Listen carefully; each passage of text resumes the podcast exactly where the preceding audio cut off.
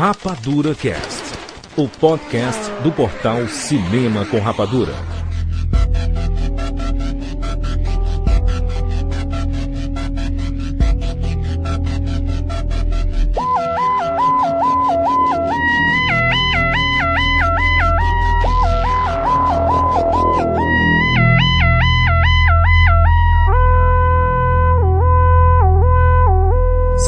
Sejam bem-vindos, seres rapadurianos de todo o Brasil. Brasil! Está começando mais uma edição do Rapadura Cast. Eu sou o Jurandir Filho e no programa de hoje nós vamos falar sobre mensagens subliminares, easter eggs, semiótica, coincidências, sincronicidade, ilusão de ótica. Nós vamos falar sobre tudo isso que está relacionado ao cinema, tudo aquilo que a nossa cabeça enxerga e a gente não vê. mas a gente entende no final. Nós vamos falar sobre as interpretações que podemos ter com os filmes, a interpretação deturpada que é tido por religiões, por doutrinas. Nós vamos falar sobre tudo isso. Estamos aqui com Tiago Siqueira. Compre batom. Compre batom. Tiago Sampaio. Eu tô aqui de volta, né? E se por acaso depois desse cast aí você sentir vontade de sair matando todo mundo, não é mera coincidência. ou, ou sair com vontade de ver algum filme, né? Na verdade, a gente sempre faz isso, né? Todo depois, depois de cada Rapadura Cast, a galera tem vontade de ver algum filme. então nós vamos falar, ó, usem bem os comentários aqui, todo tipo de mensagem subliminar, easter egg que você achar por aí relacionado a cinema. Vamos esquecer esse negócio de música, de vídeos, porque isso seria fora do nosso alcance aqui, seria complicado. Mas coloque aqui nos comentários tudo que está relacionado a cinema, pra gente fazer um grande arquivo de mensagens subliminares, easter eggs, interpretações, ilusões de ótica e tudo que está relacionado a esse mundo das sensações que não percebemos. Já voltamos!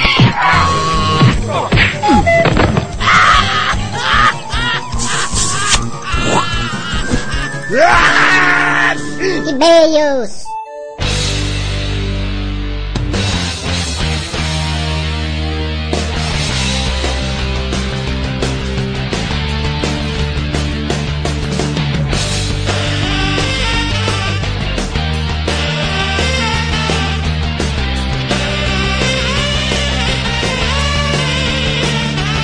Vamos lá, alguns e-mails. Maurício Saldanha. Vamos lá, Jurandir. Se tiver uma adaptação da Bíblia, tu vai ser Jesus! Vamos lá, meus fiéis. Maurício Saldanha lá. tá com capacete na cabeça, em ritmo de obras. Jurandir, eu tenho assim, ó, eu tenho, sem dúvida, emprego garantido como pedreiro. Aprendendo tudo. Vamos lá, Maurício Saldanha. Muitos e-mails referentes ao programa sobre Jurassic Park. Que sucesso, hein?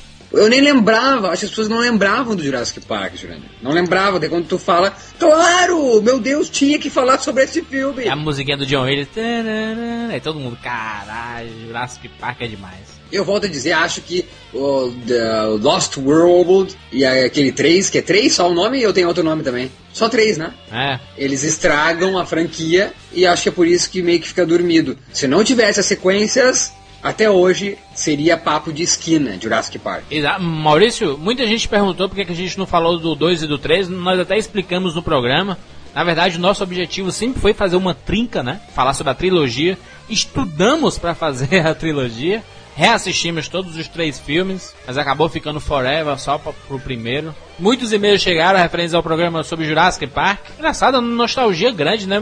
É co- como tu falou, o Jurassic Park tava meio apagado na memória da galera, mesmo sendo o filme da vida de muita gente. Exatamente. E vamos lembrar, né, Jurandir, que os nossos e-mails não são assim, obrigado, legal. Não, são e-mails extensos, pessoas compartilhando suas emoções, suas experiências com os filmes e com os assuntos dos casts. Não foi diferente com o Jurassic Park. O pessoal mandou e-mails dizendo assim, ó, em caixa alta, em 45 milhões de caracteres, suas experiências com o Jurassic Park. A caixa do servidor do Rapadura Cast quase explodiu. Vamos lá, Maurício, primeiro e-mail. Grande Cícero, sempre Cícero, 26 anos, Carapicuíba, São Paulo. Cícero sempre presente, hein, Jurandir? Quando eu era moleque, adorava dinossauros. Queria ser paleontólogo e escavar um busca deles. Eu tinha 10 anos quando saiu o filme, mas quando eu era pobre, infelizmente não pude ir ao cinema ver o filme. Não entendi se isso era pobre agora é rico, é isso? Exato, Silvio Santos. Aí pedi pra minha tia gravar o Oscar. E ia pelo menos uma vez por semana na casa dela para ver a fita e adiantava para as cenas aonde aparecia o filme. Que legal, no Oscar, mas um ano depois ele, ele viu as cenas do Jurassic Park. Legal isso, né? Com 11 anos de idade, o pessoal vendo o Oscar. Só fui ver o filme mesmo quando saiu em vídeo. Depois desse filme, meu vício aumentou. Comecei a comprar uma revista sobre dinossauro que em cada fascículo tinha uma peça para montar o esqueleto de um Tiranossauro Rex. Pena que só consegui montar a cabeça dele. Pois ficou caro para bancar com a minha mesada. Pô, já era rico ou já era, já era pobre? Mas assim como o Juras, eu comprava os chocolates Nestlé e colecionava os cartões. Eu ficava triste quando via repetido e feliz porque comia chocolate. Assim que acabei de ouvir o cast, fui procurar nas caixas e lá estava ele, meu álbum de dinossauros da Nestlé. Olha aí as fotos dele. Nós vamos colocar aqui nos links relacionados a esta edição as fotos do Cícero. Que, demais, hein, mal? Aqueles álbuns espetaculares da Nestlé, do surpresa, que nostalgia. Marcos Roberto, o filme que marcou minha infância, o filme que marcou minha vida. Emocionei a cada segundo com os comentários de vocês, com a trilha sonora que tocava ao fundo, com os relatos dos juras. Eu era um molequinho de 10 anos quando assisti essa maravilha no cinema. Imagine como estava minha carinha ao ver aquele brachiosauro gigantesco pela primeira vez, ao ouvir o rugido do tiranossauro pela primeira vez, era muita magia para um molequinho de 10 anos. Nunca abandonei meu fanatismo pelo filme, tanto que também colecionei o álbum de figurinha, na verdade, ó, muita gente disse que colecionou.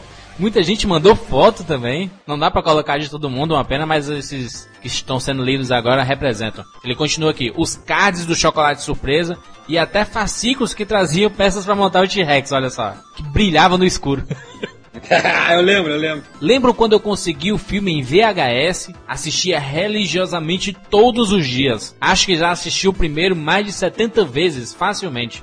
Aliás, vocês me obrigaram a assistir de novo. Que nostalgia. Em anexo, envio as amostras de minha fixação por Jurassic Park. Mandou a trilogia em VHS, Maurício. Olha só. Jurandir, Jurandir ele fez capinha, Jurandir, demais, Demais. artesanal, Jurandir. Parabéns, ele, ele colocou uma etiqueta e colocou lá até com a fonte parecida e escreveu vencedor de três Oscars. Que diz, espetacular. Ah, botou lá no outro, no Lost, Lost World, botou uma indicação para o Oscar, até com o Rzinho do ah, Direitos Autorais, botou a continuação do mega sucesso de bilheteria de Jurassic Park. Fez uma arte toda, vamos botar ali, as VHS elas estão amarelas, Jurandir. Parabéns, ele fez aquela sinopsezinha atrás, desenhou o um, E, Jurandir, ele escreveu, ele Ó, escreveu. porra, Marcos, ó.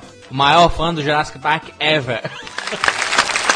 Genial. A gente, a gente só descobre desses pormenores, né? Parabéns mesmo, parabéns. Muito bacana ver esse sentimento. E e o que ele cita, Jurandir, eu acho que é, é uma bela colocação. Que é era muita magia para um menino de 10 anos. E hoje, né, a informação aí da- do- dos Estados Unidos né, bombardeando a Lua, sabe? Tipo, é, olha quanta informação tem hoje. Exatamente. Em 94, era muita informação cinematográfica para as crianças. Por isso que marcou demais a nossa época. Era muita magia mesmo para aquela época. Exato. Próximo bem, Maurício. Matheus Six, 24 anos, Carlos Barbosa, Rio Grande do Sul, que tem um site, Jurandir, drinkcast.com.br. Muito bem. Em 1993 eu tinha meus 8 anos de idade e era fascinado por dinossauros, aqueles que vinham do chocolate surpresa, todo mundo, Jurandir. aqueles das figurinhas dos Cheetos. Olha só, figurinha de Cheetos, bem lembrado. E quando eu ouvi falar desse filme no programa fantástico, lembro que fiquei maluco, queria ir assistir o filme na hora. Não tinha noção que o cinema da minha cidade iria demorar um bom tempo até ele chegar. Cara, como eu queria ver o Rex. Queria ver todos, todos, todos, alta. Aquela cena do T-Rex. Lembro como se fosse hoje no cinema. Meus olhos lágrimas de emoção, meus oito anos de idade, já pensando, puta que eu pariu, que filme é esse? Foi como o Mal Sadanha disse. Só quem viu no cinema sabe como foi a emoção. Verdade. E uma outra cena que me marcou, e acho que ninguém lembra. Durante o filme, Alan Grant cita algumas vezes que os dinossauros que ele mais queria ver era o Pterodáctilo, aquele dinossauro voador que aparece só no final do filme. Enfim, essa cena do final do filme marca porque o Alan Grant foge do helicóptero e finalmente vê um desses dinos ao lado do helicóptero e parece que os olhos dele se enchem de alegria, não só pela salvação de todos, de ele ter escapado com vida, mas pelo fato de literalmente ter visto o dinossauro que ele sempre quis ver desde pequeno, desde que virara paleontólogo. É de chorar. Obrigado por mais um cast maravilhoso que me fez chorar no meio. Legal, hein, Jadir? Lembra disso aí? Isso Bacana. que é fantástico. Cada um aí contribuindo uma peça. Por isso, pessoal, que não vale reclamar quando a gente não fala sobre tudo, porque vocês é que complementam. Exato, vocês é a outra parte da laranja. Próximo ah, é, é, é, ai meu Deus, é, é, é Jurandir Júnior então, né? Fábio Júnior. Próximo meio mal. Wagner Pio, 29 anos, Itapeva, São Paulo. Na infância, quando conheci o mar, tinha muito medo por imaginar que uma onda poderia ser um tubarão. Cresci no interior de São Paulo, Itapeva. E sempre estive num sítio com minha família. Lembro-me perfeitamente de ficar olhando para as árvores e imaginar um grande braquiossauro. Olhava para um copo com água e já esperava sentir o impacto de dinossauro. Tinha receio de ficar muito próximo da mata com medo de um Velociraptor. Exatamente como o Maurício falou, nos meus 29 anos, vejo toda a minha paixão pelo cinema muito bem representada neste sucesso. Que bonito, cara, subir na árvore e esperar um brachiosauro aparecer. Não, mas e, e, Wagner lembra muito bem. A, a, o, o, copo d'água virou uma marca, uma marca do filme. Eu, eu, eu, também, até hoje, quando vejo um copo d'água, eu lembro daquela cena. Próximo e-mail, Felipe Provenzano, Suíça, há 14 meses fora do Brasil. Desculpem a intimidade, mas escuto vocês toda semana. Dinossauros são répteis gigantes, mas os parentes mais próximos deles são as aves. Muitos cientistas acreditam que as mudanças climáticas tornou proibitivo a vida de répteis gigantes, que precisaram de muita comida para sobreviver. É isso então, foi a mudança climática que matou os dinossauros? Foi os meteoros, não?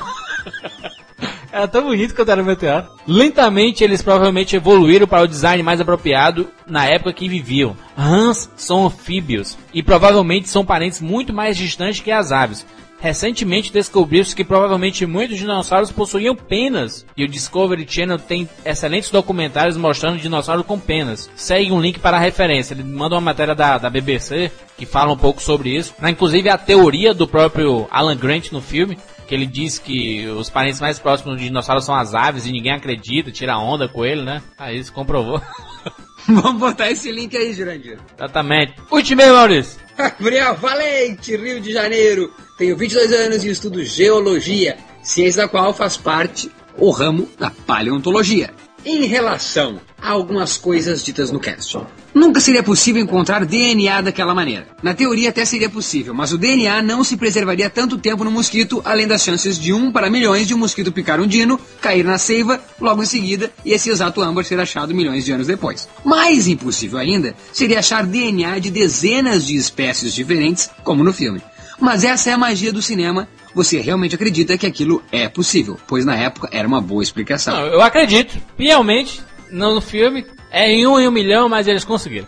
Não tem gente que ganha na loteria? Exato. E uma curiosidade: ninguém sabe como eram as cores dos dinossauros. Na época do filme, a ciência acreditava que os dinossauros eram parentes próximos dos répteis, por isso usaram muitas cores, sem vida, muitas vezes o verde e o marrom como nos répteis atuais, e isso tornou uma tendência por muitos anos. Já atualmente, sabe-se que os dinossauros apresentam muito mais características em comum com as aves, tanto que hoje os dinossauros são retratados com cores mais vivas, como vermelho e amarelo, além de se acreditar que as penas eram comuns em várias espécies, inclusive o Velociraptor e o T-Rex mas as cores verdadeiras ninguém sabe. Isso também o nosso uh, Felipe também falou, né? Sobre exato, a questão exato. da.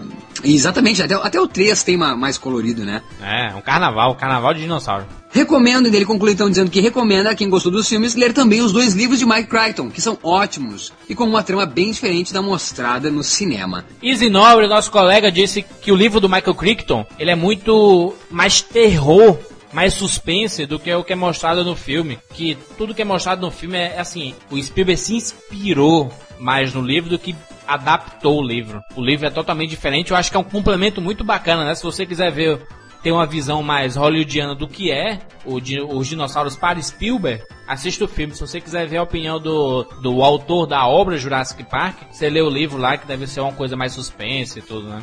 Tá bem bacana isso. Eu acho que essa é realmente aquela onde a gente vê a diferença da adaptação do livro pro cinema. O livro é uma coisa, isso é uma adaptação bem diferente e acho que tem que ser assim, porque senão não seria tão mágico como foi Jurassic Park. Exatamente, Maurício. Vamos lá. Maurício volta em breve. Onde não estou participando de novo, onde estou em obras, como comentamos. Estou Obrando. Estou obrando, é, exatamente, estou obrando. E reboca aquela coisa. E espero voltar, Jandir. Espero que não esqueça de mim. Vamos lá, Maurício. Faça a introdução pra gente entrar no mundo das mensagens subliminares. Bem-vindos ao mundo espetacular do cinema!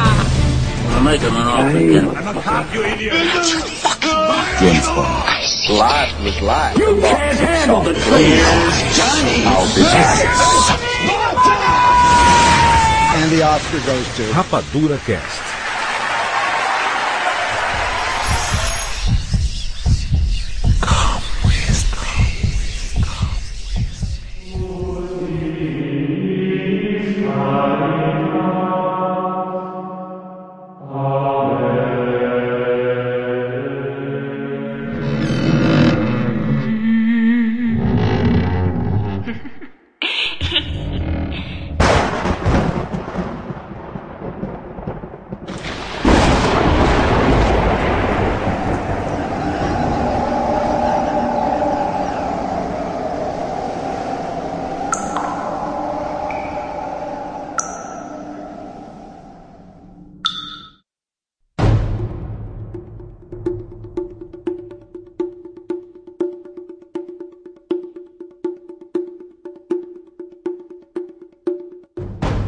Primeiramente, a gente tem que diferenciar easter egg, interpretação, ilusão de ótica, coincidência, semiótica e mensagem subliminar. São coisas totalmente diferentes. Meio complicado, né, Júlio? Tem alguns pontos. A gente tem os easter eggs, são aquelas, aqueles presentinhos deixados pelos diretores pra dar um olho pra fãs de determinada franquia ou São coisas que são escondidas e que, mas que podem ser vistas, né? De tão escondido, você não percebe, mas quando vê, você já consumiu aquela mensagem, né? Você acaba Pois de é. assistir alguma coisa e você tem vontade de fazer alguma coisa. Quando vê, ah, isso foi induzido pelo filme, foi induzido pela mensagem. Mas o easter egg ele não causa isso, não. Não, depende. O easter egg pode ser uma coisa besta, pode ser um, um extra num DVD. É. Por exemplo, quem viu agora o DVD duplo do Incrível Hulk, é, viu uma cena logo lá que o Bruce Banner tá no meio do gelo, é, tentando se matar, aparece uma mancha azul no gelo, que aquilo ali seria o Capitão Capitão América. Aquilo é um easter egg. Por exemplo, nos, nos filmes da Pixar, né? Tem muito isso, eles colocam personagens das franquias dentro do- dos filmes, né? Quem se lembra do Monstros S.A., é, lá no final do filme, quando o Sully visita a Boo no quarto dela, a Boo fica mostrando os brinquedinhos dela e tá lá o Nemo. Que seria um, fi que seria um filme que viria depois, né? Exatamente. Naquele filme lá do Homem de Ferro, né? Que tem uma cena que ele tá tirando a armadura. Lá no fundo, em cima da mesa, tem o escudo do Capitão América. Lá no fundo mesmo, assim.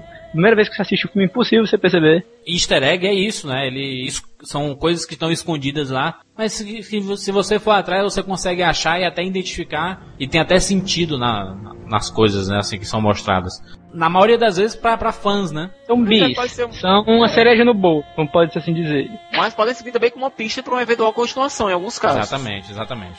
Outra coisa que, que vale dizer são coincidências. Às vezes acontece determinada coisa no, no filme, por acaso. Não foi nem objetivo do, do diretor, da equipe, nada, mas ah, convergiu e aconteceu aquilo. Já chegaram até para diretores perguntando assim, mas e aquele teu filme que o personagem se encontra no mesmo momento que acontece um crepúsculo no luar, que cai uma folha entre os dois no momento que eles estão passando? Então ele. Não, isso aconteceu, entendeu? A audiência inventa essas mensagens subliminares, né? As coisas Exatamente. nem estavam na cabeça do diretor, aquilo não, não existe, mas a pessoa tem essa mania às vezes de procurar além do que tá nos seus olhos. Às vezes acontecem coisas bizarras, tipo Star Wars Episódio 2, certo? Naquela cena que o Anakin tá, tá com a Padme reclamando depois da mãe dele ter morrido. Eu não sou o Jedi que ele deveria... Aliás, que ele reclama que ele devia ser mais forte, que algum dia ele vai ser o Jedi mais forte de todos os tempos. Naquela hora, a sombra do Anakin, é, a silhueta da sombra lembra muito o capacete do Darth Vader. Shhh, Mas. Até mostraram isso pro George Lucas ele ficou, caralho! Altamente acidental, que não foi, foi altamente sem querer aquilo ali. Olha só, eu não acredito em coincidências e coisas que acontecem por acaso. Eu é princípio meu, princípio de vida. Acredito mais na sincronicidade, que as coisas acontecem por, um, por algum significado, tem que ter alguma, algum significado daquilo. Carl Jung, acredito na, no Carl Jung.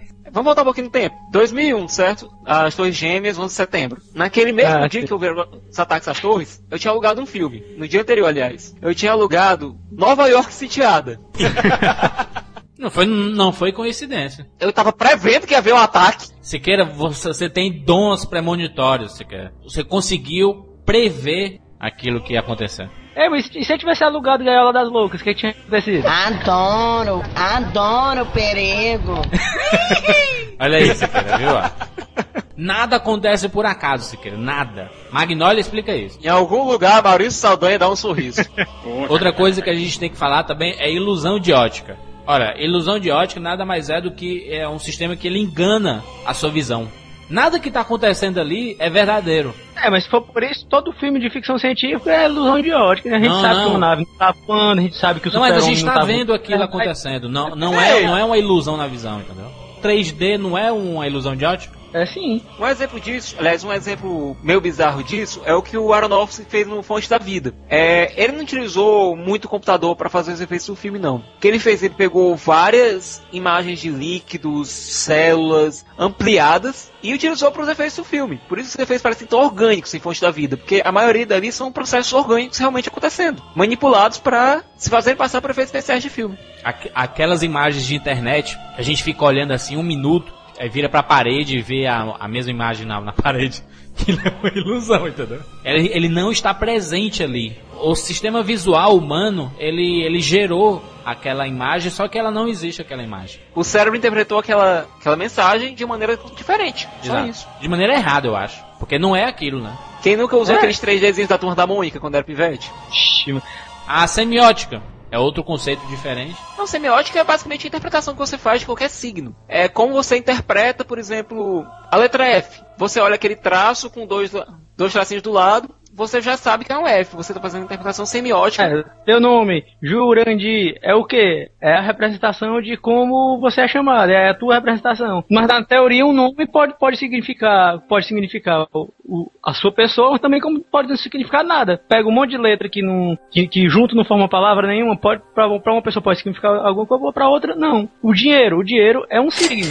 Por quê? Melhor dizendo, é, é um símbolo. Por quê? Re- representa o quê? Representa o capital, a posse, representa a compra. Mas pro, pro outro lado, o dinheiro é o quê? É um pedaço de papel. Entendi. É a representação de, de alguma coisa. Mas, por exemplo, qu- quando a gente vê em filmes assim, a, o 666, e a pessoa liga ao, ao demo, Mr. Satan, É uma representação semiótica também. Star Wars Episódio 3, quando o Palpatine mandou a Ordem 66. Você já vem logo na sua cabeça o quê? O 666. Então, isso é semiótica e interpretação dos símbolos. Agora, o conceito de interpretação. Esse é um dos conceitos mais importantes antes da gente falar de mensagem subliminar mesmo. Porque a interpretação depende de, de vários pormenores. A experiência que a pessoa tem, a vivência, conhecimento, gera variadas interpretações que na maioria das vezes se mistura com opiniões. Né? Interpretação é praticamente a tua opinião sobre aquilo, sobre aquele determinado assunto. Por exemplo, tu, tu vai escrever uma monografia, você está fazendo uma tese em cima de um objeto, não, não deixa de ser uma representação semiótica, porque é a sua visão sobre aquilo. Pronto, um exemplo bem bacana disso. É, Jurandir, você lembra quando eu, tu e o PH fomos assistir é, Possuídos? Né? Oh, pô, Ô filme bom. Pois é. A opinião da gente foi unânime. O filme é uma merda. O filme é uma porcaria, o filme não tem o menor sentido, é chato. eu sou a inseto mãe. Nós achamos o filme uma porcaria. No entanto, você olhando na internet, você consegue encontrar críticas que acham que o filme é a oitava maravilha do mundo. Que acham que a Ashley Judd devia ter sido indicada e ganhado o Oscar naquele ano. Por aquele trabalho. Shyamalan, Shyamalan que o diga, né? Dama na água, se encontra milhões de representações, símbolos aqui. Pra outros, o filme é uma porcaria, uma merda, e aquilo ali não significa nada. Daí eu pergunto: sou eu que estou errado? So- Somos nós, eu, Siqueira e o PH, que, que, estamos certos por achar possuídos ruim? Ou aquelas pessoas que acharam possuídos bom são as certas? Quem é certo ou errado? Não existe certo ou Não errado. existe porque são interpretações diferentes. Não existe uma verdade absoluta nisso tudo. Então isso é muito importante, principalmente quando a gente for falar lá na frente, preste atenção, a gente vai falar sobre eh, as interpretações que algumas religiões têm sobre determinados filmes. A gente não vai criticar a religião, nós vamos falar sobre as interpretações e criticar ou não essas interpretações. Que é o quê? É que é a minha opinião, que é a opinião do, do Sampaio, que é a opinião do Siqueira. A gente pode até concordar com uma coisa, discordar com outra, mas justamente esse conceito de interpretação é isso, né? A sua opinião sobre aquele determinado assunto. Às vezes, muitas vezes, o autor mesmo, a opinião é uma coisa irrelevante. Aconteceu muito de uma crítica sobre uma música do Chico Buarque dizer que aqui o Chico Buarque faz um paralelo da realidade com o mundo contemporâneo. Da... Aí depois, depois o Chico Buarque chegou e falou: Não, tem nada disso não, eu escrevi isso aí eu tava bebo. Só que o fato dele ser uma pessoa estudada, ao escrever, deve sair alguma coisa que, que leve Também, a um né? pensamento maior, assim, né? Ou não, né?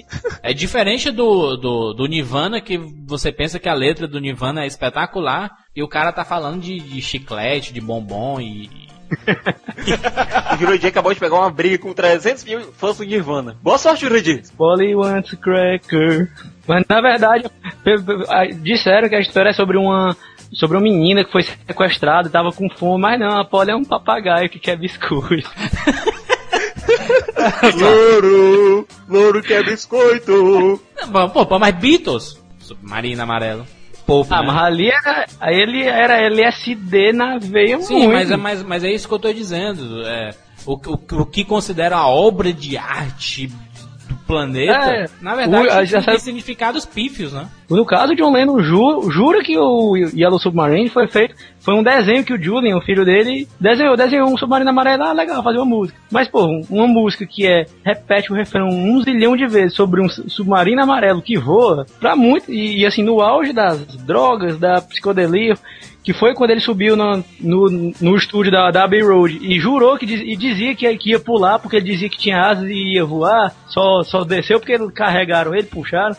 Todo mundo associou a, a- as drogas mesmo, aos devaneios. Aquela. É, Lucy in the Sky with Lucy Diamond. Sky with Diamonds. Ah, olha as siglas. morreu. Olha as siglas, né? LSD. Beatles, na verdade, é um, é um caminhão de referências a mensagens subliminares, né? Que podem Não, ser eu- interpretadas do jeito que o referencial quiser. Não, Beatles é, são os mestres nas, nas mensagens subliminares. Tem, tem aqueles boatos de que o Paul McCartney morreu e colocaram um sósia no lugar Exato. dele. E aí várias capas de CDs dão indícios de que o Paul realmente estava morto. Dos Beatles, a, capa clássica que é da Abbey Road, que é eles atravessando a, a rua, o Paul, que estaria morto, né, segundo os boatos, Tá ele é o único que está descalço, como um, um cadáver. E lá no fundo tem um carro fúnebre. E, e outra capa, que o nome Beatles é feito todo em pontiagudo. Assim, se, por exemplo, o B lembra um 3, o E lembra outro número. Isso aqui, cada letra tá estranha e parece um número. Que aí, se você ligar para esse número de telefone que parece, o, as letras se assemelham, vai bater num cemitério. Com certeza isso foi proposital. Eu- acho difícil isso ter, isso ter sido um acidente. Ou não, né? O Pink Floyd também é é muito conhecido sobre, com essas mensagens subliminares. Isso aí, até o Engenheiros do Havaí fizeram isso, que o nome da música é Re- Realidade Virtual, se não me engano. Tem uma parte da música que ele fala um monte de embolado, ele fala... Aí na hora que botaram ao contrário, ele fala, por que você tá ouvindo isso ao contrário? O que? Volte ao normal. Desse jeito. Aí sempre foi proposital, lógico, né? Foi uma sacanagem. A Xuxa nem se fala, né?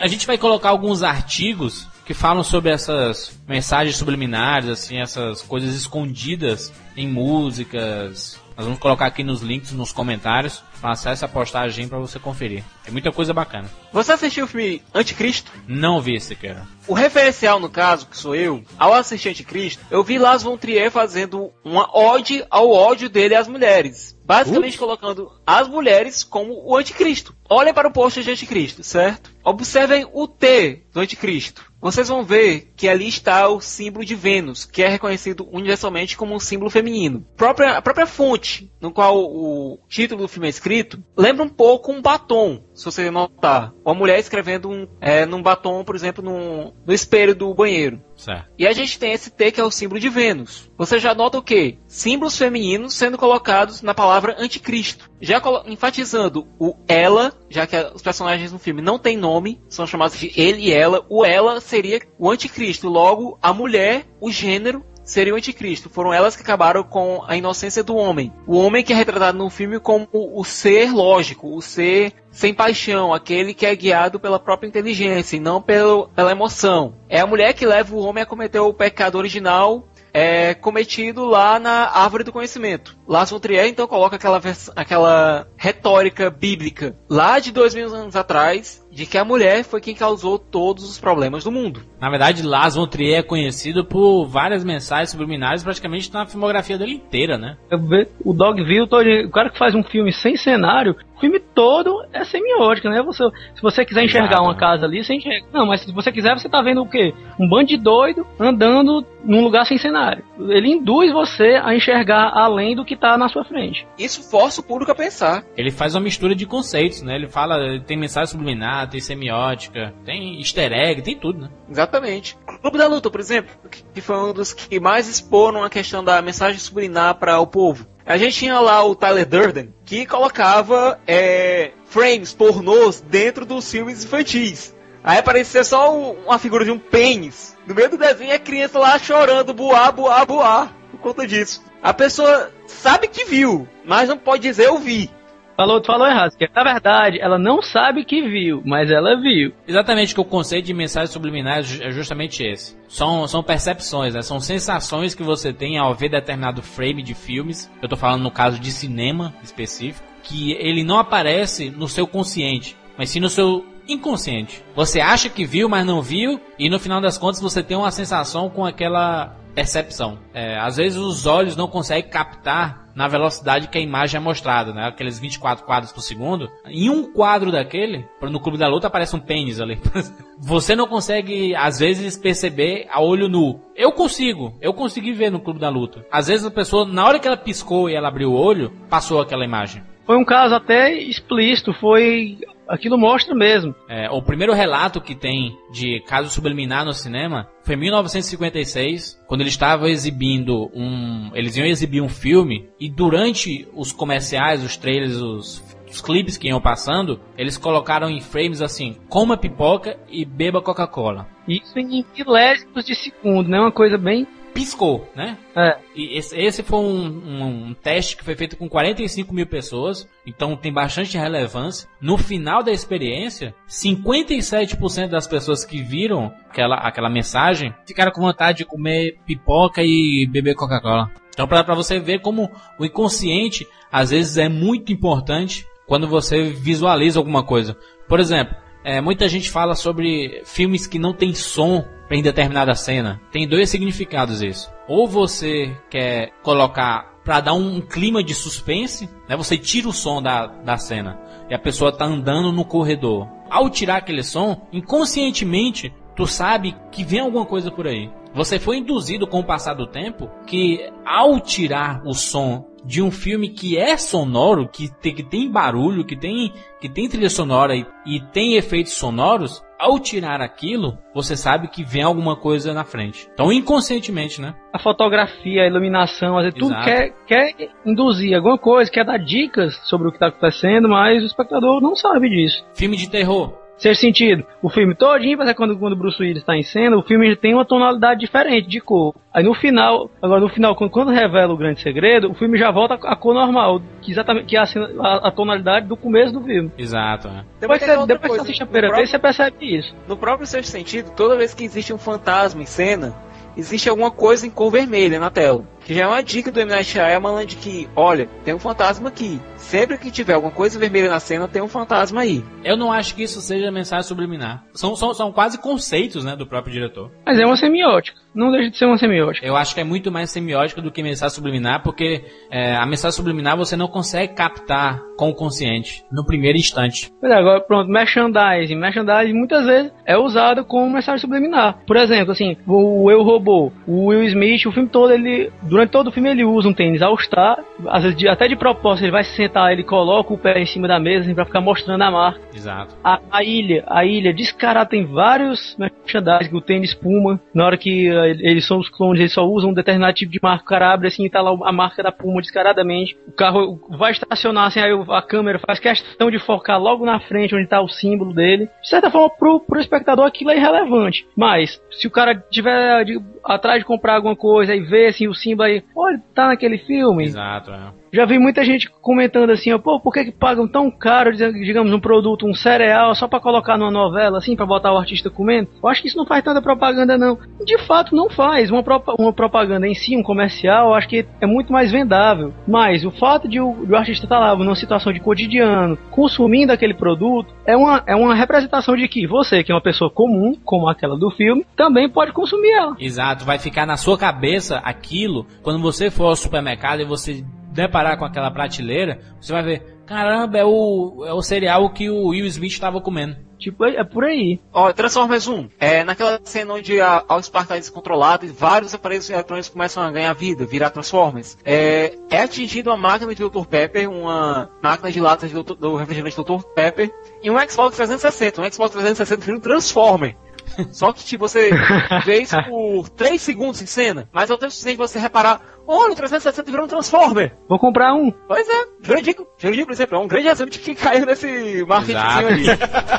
Jurandir tá até é... esperando ele se transformar e não se transformou ainda, né? o filme Intriga de Estado, tava notando, e o celular que o congressista vivido pelo Ben Affleck usa lá no filme, é o mesmo que eu uso, que é um Nokia N95. Dá uma identificação legal entre o espectador e o personagem. Olha, o cara tá usando o celular que eu tenho, é legal. No Matrix, naquela cena de. aquela luta no túnel do Neo com o agente Smith, tem uma coisa muito interessante que quando o agente Smith joga o Neo na parede e ele é chocado assim, ele, ele fica ao contrário e choca com a parede. Se você pausar aquela cena, tem duas possibilidades. Uma primeira referência que ele está de braços abertos, de cabeça para baixo, que poderia assim, simbolizar o, uma espécie de anticristo, que é a cruz de cabeça para baixo. Mas ao lado dele isso que a gente estava falando na questão do merchandise, ao lado dele tem assim borrado o, a propaganda da HP, da, da impressora HP. Você não usa só a imagem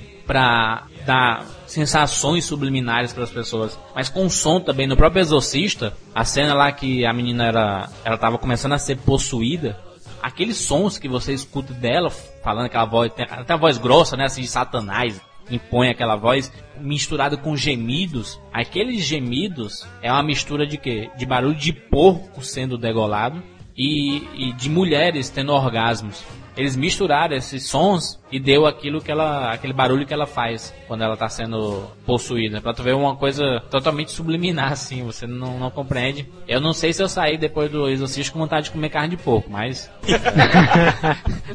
lembro disso. O que povo tem que esquecer é que o cinema é uma mídia audiovisual. Tanto o vídeo quanto o áudio podem ser manipulados da maneira que o artista, o produtor, o roteirista, o diretor quiserem.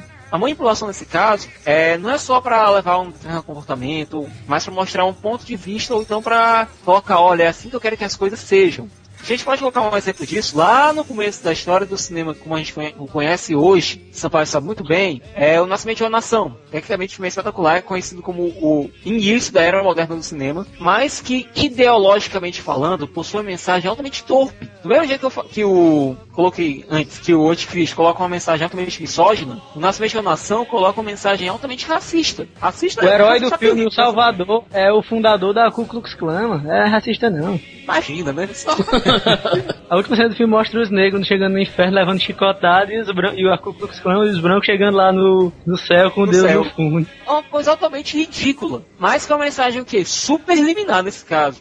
O diretor não teve o mínimo tato, por assim dizer, a mínima sutileza em cobrir a mensagem que queria passar naquele filme. É, mas ali não, não, eu acho que ali não chegou a ser subliminar, não. Acho que ali é Vai com cara, super limitado. Por exemplo, Seus Anéis. Existem vários temas religiosos dentro de Seus Anéis. Maria, não. Seus Anéis é um mundo de subliminar. Desde a, as coisas que vão além, né? Coisas que o pessoal inventa, por exemplo, as possíveis induções homossexuais. É, o Frodo tá indo lá com o Sam pra queimar o anel e os dois ficam trocando juras de amor o tempo todo. Tá bom, desde coisas pequenas, por exemplo, percebe que comparação com a água e o fogo, sempre quando tem água, é quando eles estão tão bem juntos, os personagens bem. Agora o fogo sempre representa o mal. Isso aqui isso é, é universal. Muitos filmes utilizam isso. Mas só mostrando que o Seus Anéis usa desde esse recurso batido, que é o água e o fogo, até coisas que vão a, além da, da imaginação, né? Leonardo Heffer, que participou dos primeiros Rapadura Casts, até o 17 Rapadura Cast, ele fez a monografia dele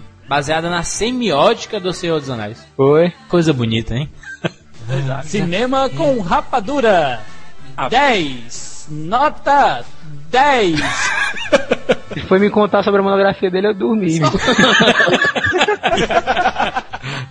Mas assim, antes da gente começar mesmo é, nessa, nesses anos 2000, assim, em filmes, a gente pode lembrar também de Carruagens de Fogo, que, os, como o Siqueira falou, que como é audiovisual, você pode mani- manipular de qualquer forma, seja em áudio, até no próprio visual. No Carruagem de Fogo de 81, o fato de deles trabalharem tão bem com a iluminação, eles diziam que conseguiu controlar a emoção, a tensão, a tranquilidade e a ansiedade das pessoas só com a iluminação do filme. Isso é fantástico, né? Como é que você consegue trabalhar a iluminação dessa forma pra mudar a sensação e a percepção das pessoas. Silêncios Inocentes, a capa do Silêncios Inocentes. A gente não comentou no Rapadura Cast Duelo, Silêncios Inocentes vs Seven, mas na capa do Silêncios Inocentes, aquela borboleta, aquela mariposa, né, assim, a cabeça dela são mulheres, duas mulheres juntas, uma do lado da outra, que formam o símbolo da caveira. Fantástico, né? Isso sim é mensagem subliminar que faz você refletir até propriamente o contexto do filme em si. Não precisa ser um filme de terror, não. Um filme dramático. Isso é excelente, que é interpretado pelo Al Pacino, é Perfume de Mulher. O, o título é altamente poético, mas o filme todo você não vê nenhum perfume de mulher. Mas é por quê? Porque o personagem dele é cego, ele é arrogante, mas ele se baseia muito pelo olfato. E ele é, e ele é tarado, ele é louco por mulher, ele- tudo que ele, a coisa que ele mais gosta na vida é mulher. Aí na última cena do filme é que ele apresenta a mulher pra ele, aí ele sente, ele sente o cheiro, aí ele, ele fala o nome do perfume, ele reconhece. Aí pensa, pô, o nome do filme é só porque no final ele descobre o nome do perfume. Não, porque na verdade é o sentido da vida dele, sabe? Ele se baseia por isso, ele se baseia pelo olfato e pelo que ele mais gosta. É uma poesia. No Homem-Aranha acontecem coisas assim que podem ser discutidas. No cartaz do Homem-Aranha 3, se você. aquele que tá ele do lado do. dele vestido com a roupa preta, né? Ele com a roupa original e ele com a roupa preta, ó, um de costa pro outro. Se você pegar esse pôster e inverter ele horizontalmente e colar os dois pôsteres, no meio dele forma a cabeça de um monstro.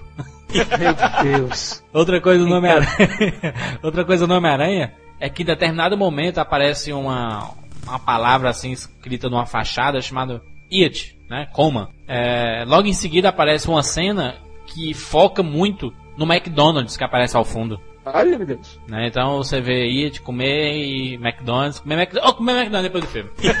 Opa, peraí, ó, salvar o mundo e o McDonald's ali do lado, aí, ó. O McDonald's salvou o mundo, né? Outra coisa que tem, isso é muito discutido, o símbolo que o Homem-Aranha faz quando ele solta a teia é o símbolo do capeta, né, do satanás. Ah, meu Que Deus. os roqueiros usam, né, assim, pra... É heavy metal, né? Homem-Aranha é roqueiro. Homem-Aranha é roqueiro. Como diria o pessoal do Gen 13, o Homem-Aranha é o Van Halen dos heróis. Quando a gente falou lá do Clube da Luta, você falou que o personagem do, do Tyler Durden, ele inseria mensagens subliminares em filmes infantis. Eu fiquei pensando, né, pô, mas será que essa onda de mensagem subliminar em filmes da Disney surgiu depois do Clube da Luta, cara? Eu não lembro antes do Clube da Luta ter essas discussões sobre eh, essas inserções, não. Porque, por exemplo, dizem que na, na, na capa da Pequena Sereia, quando mostra o castelo dela lá, aparece um pênis ali.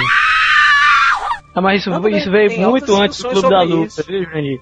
Isso aí já é desde os primórdios da Disney já rola esses boatos. É? Que induz a criança à sexualidade, de que tem mensagens homossexuais no- nos filmes da Disney. Tem muito, muita história. Dizem no, no Rei Leão, diz que no- no- logo no começo do filme, quando tem vários animais correndo, logo no início mesmo, diz que se você voa em slow motion, você vê lá um boi encoxando o outro atrás. É, é, tem, na mesma Pequena Sereia, no casamento dela lá, o pessoal disse que o padre tá com, com membro ereto. Toy Story 2, quando eles estão passando o canal bem rápido, logo no começo do filme, é, dizem que você pode ver uma mulher de biquíni, de biquíni mínimo, lá na televisão, já levando a sensualização da mulher. Eu acho isso um exagero, mas... E, o, no, e no post. O, o, o, o Rei o Rei Leão, que ele tá assim, querendo uma ajuda espiritual do pai dele. Ele cresceu lá no, no Hakuna Matata, mas tá meio perdido. Aí ele se joga no chão e aquela poeira que sai assim e forma a palavra sex. What? Ah, é, tem essa história também. Tem até o do pobre do Scar que diz que ele grita que eu, eu sou bicha no final, cara. é, eu sou viado Tudo bem morre, que ele né? aparenta não ser muito másculo, né, o Scar. Eu Anda rebolando assim e tudo mais. Fala meio estranho. pôster do, do Pequena Sereia, Roger bota que o príncipe lá, né, ele tá olhando para as partes íntimas da Ariel e inclusive a posição da mão dele tá em direção à parte íntima dele. What? Caralho, que demais. O Mickey, ele veste roupa da maçonaria. Todo o filme da Disney mostra os índios como sendo inimigos no começo. digamos, demoníacas, né? Alice no País das Maravilhas precisa nem citar, porque o filme é o ícone da psicodelia. Aquelas, as cores do filme já são absurdamente deslumbrantes, são, deixa você doido só de olhar aqui. Tanto é que agora o Tim Burton tá fazendo a versão, a versão dele, né? Que em 3D deve ser uma lombra só. Quase sempre os vilões têm um ar demoníaco. Ve- Vejamos, o Jafar do Aladdin, aquela dança dele, a música, aquilo chega, dá, dá medo aquela música, a, a bruxa da Pequena O Sereia, Scar, né, também. o próprio Scar. O Hades, o Hércules. Tudo, tudo que a gente fala aqui são, são suposições conhecidas, opiniões até. Eu, particularmente, eu acho que é muito deturpada do, do objetivo principal do- da Disney. Eu não acredito em nada, nada, nenhuma dessas coisas. Não, eu acredito que algumas coisas podem ter sido propositalmente enxertadas. Talvez. Eu, se fosse desenhista, com certeza colocaria coisas escondidas no- nos meus desenhos, mas não com esse objetivo, ah, eu vou colocar um pênis no, na pequena sereia lá, eu vou colocar o cara olhando pros peitos dela e batendo um outro. Eu, vou colo- eu até Olha. poderia colocar, mas com objetivo até de, de piada, de, Durante tem que se lembrar que são 24 quadros por segundo. Num filme de 90 minutos é muita coisa. É muita coisa mesmo. Sempre vai ter um cara, um engraçadinho ou dois, que vão colocar uma coisinha lá, um quadro que eles desenharam, vão colocar lá no meio e só pra ver o filme pegando fogo. É, o, o problema, se quer, é que tem muita viagem, cara. Principalmente a gente vai falar agora de, de algumas religiões e algumas doutrinas, assim, que levam isso muito a sério. Eles levam determinadas insinuações muito a sério, deturpam to, o total objetivo da, dos filmes em si, né, por exemplo. Mas eu acho que muita coisa disso é maldade nos olhos de quem tá vendo. Exato, é viagem, se quer, é muita viagem isso. Depende, porque Mas- você pode não perceber, mas você já assimilou. Eu gosto muito da mensagem subliminar, que ela tem como objetivo complementar alguma informação do filme. Tem diretores que usam muito isso. Lars von Trier, ele é considerado um gênio maluco, mas tudo que ele coloca, mesmo que seja de um, com objetivo deturpado, como por exemplo a mulher ser o anticristo, ele coloca com esse sentido de, de reforçar a opinião dele ou a interpretação dele. Eu acho esse tipo de mensagem subliminar muito bacana. Mesmo que eu não concorde com aquela opinião dele, é interessante a forma que ele usa. No Dogville ele fez muito isso.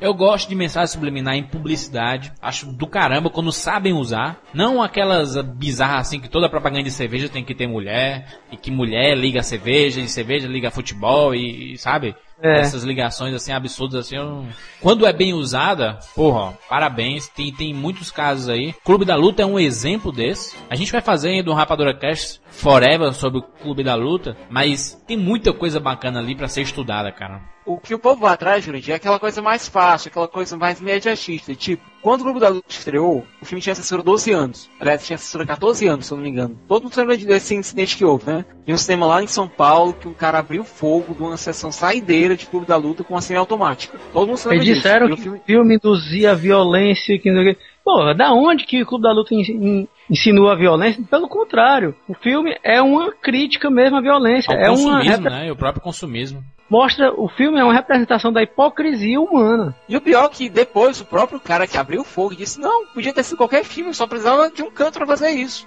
Agora, se ele tivesse aberto o fogo lá num- numa sessão no filme da Disney, ia dizer que a Disney insinua a violência, que a Disney é, Exato. de- é Qual foi o resultado disso? No outro dia, a censura de Clube da Luta foi pra 18 anos. Exato, exatamente. Mas também, Siqueira, é, muita gente fala aí sobre jogos, que jogos influenciam na violência. Isso vai muito de pessoa pra pessoa, cara. Se você tem uma tendência a esse tipo de comportamento, um filme que passava na Xuxa, ele poderia te influenciar, o Castelo de Grayskull, o esqueleto ele poderia te influenciar a ser violento.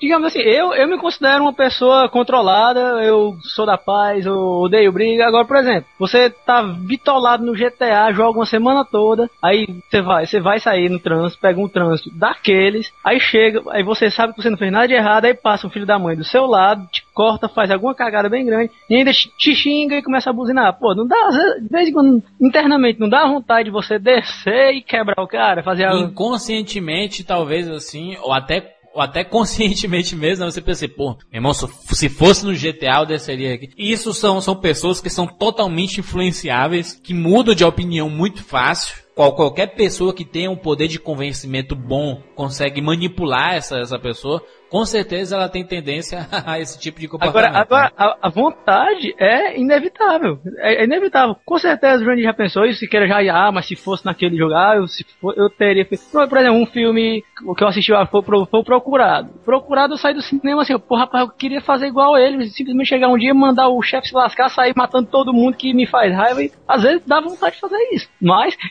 ainda bem que somos normais sabemos controlar isso. Exatamente, a gente sabe diferenciar o que é ficção e o que é realidade, né? Tem pessoas que não conseguem diferenciar e são justamente essas pessoas que fazem esse tipo de atrocidades que acontece por aí. Aquele estudante de medicina que invadiu o shopping lá e atirou em várias pessoas. O cara que tava assistindo Tropa de Elite e atirou em não sei quem, depois se matou. A galera que se vestiu de Matrix lá nos Estados Unidos e entrou numa escola e metralhou várias pessoas. Não é porque ela viu um filme que ela tem essa, essa vontade de fazer isso. Eu tenho certeza absoluta que não é porque ela viu um filme, que ela jogou algo. Essa semana mesmo teve um caso de um é, coronel reformado da, do exército. Tava lá na casa dele, sentado. Aí começaram os dele a tocar funk. Alto, de noite. O homem ficou tão puto que ele pegou uma semiautomática, pegou um martelo, invadiu a festa do cara, baleou três pessoas foi lá pro dono da festa, pegou o martelo e pá, pá, pá. Tá vendo o martelo martelando, rapaz? Pá, pá, pá, pá. Se isso fosse na época do Old Boy, tava culpando o filme, cara. Por isso que existe muita terapia aí que você pode fazer. Se você tem,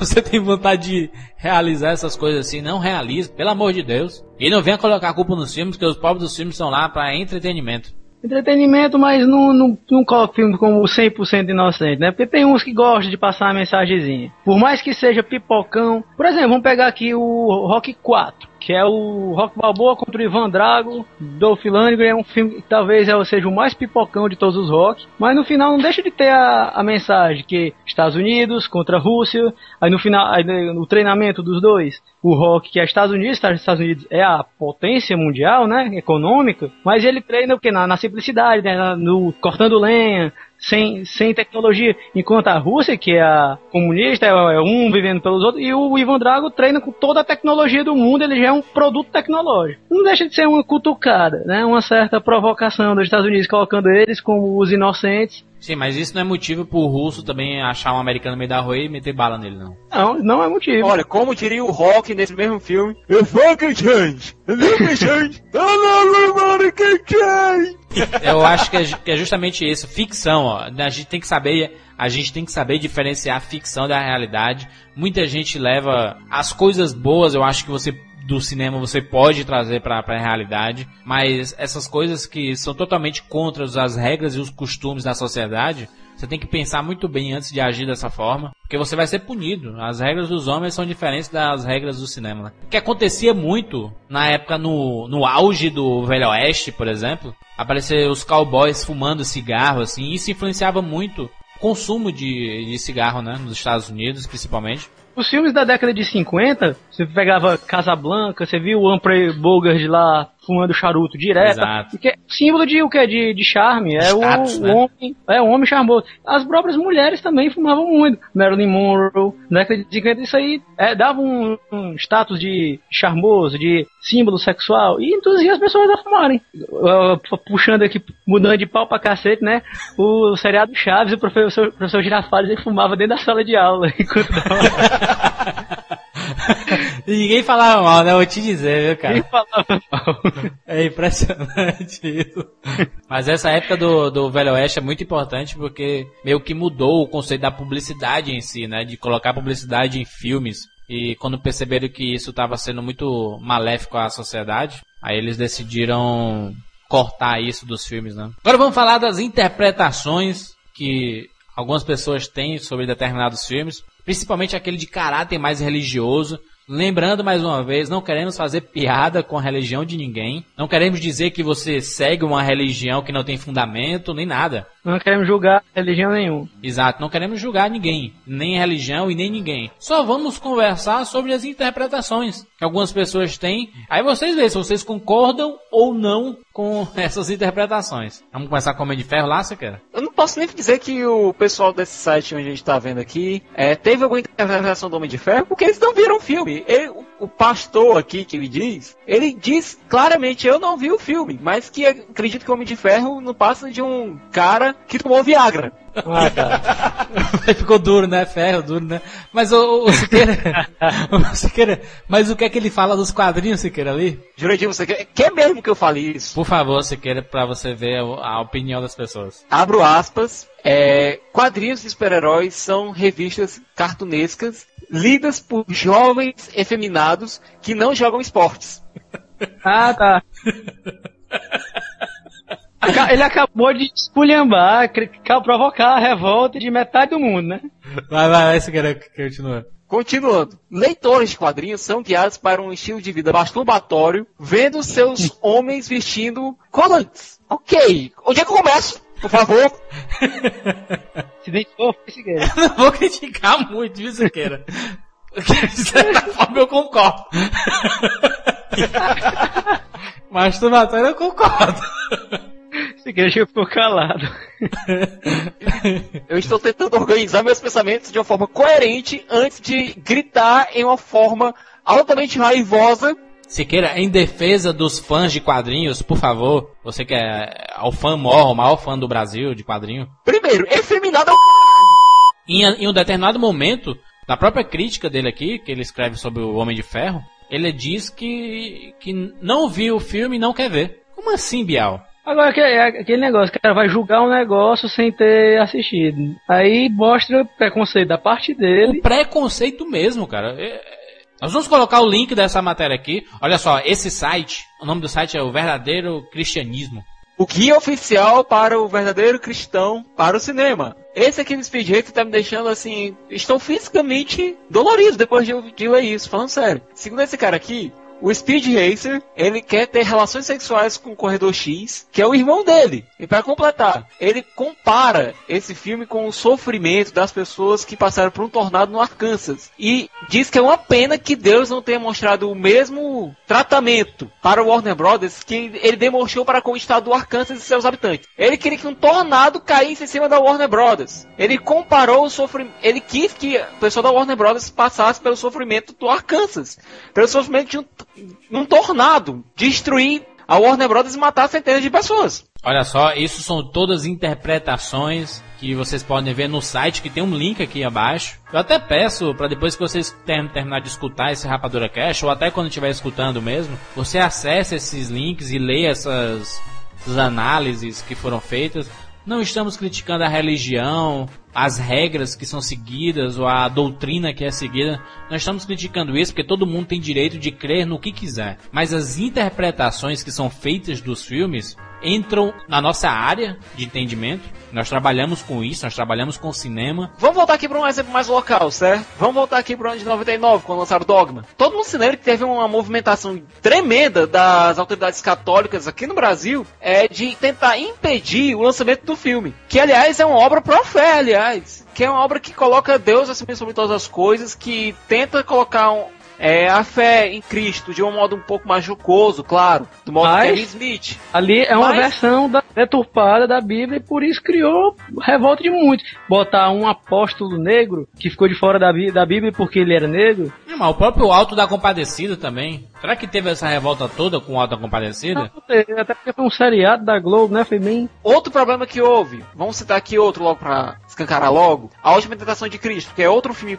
pró-fé que mostra Jesus sendo dúvidas no momento da crucificação. Ressuscita, Pois ele é. continua a vida, tem uma vida com Maria Madalena. Não, ele não é crucificado, ele tem uma envolvido com Maria, Maria Madalena, mas depois a gente vê que é só uma reflexão dele. Hum, o que aconteceria se, se ele não abraçasse o destino dele? É uma obra profé que foi mal, mal compreendida. Esse aqui do Speed Racer, por exemplo, o cara tá mostrando tanto que não assistiu o filme que diz que a Trix é irmã do Speed. Leiam esses artigos, é muito. Acho, acho uma leitura importante até para você não fazer piada com isso, mas para você ver a, a, o nível que chega. E, e comente, né? Deixa o comentário aí, a sua opinião, tá? Porque é um tema que, além é interessante. Eu, eu tava ligando a televisão aqui, eu passei, eu passei do, do lado do quarto da minha irmã, ela tava assistindo o Scooby-Doo. Aí eu lembrei de uma teoria antiga que faz todo sentido. Que o que? O Salsicha e o Scooby são dois maconheiros que passam o dia todo fumando numa, numa van que é psicodélica, sai de noite e ainda vão ver fantasma. Não, e outra, né? Passa, passa o tempo todo com fome porque é o efeito da, da maconha, né?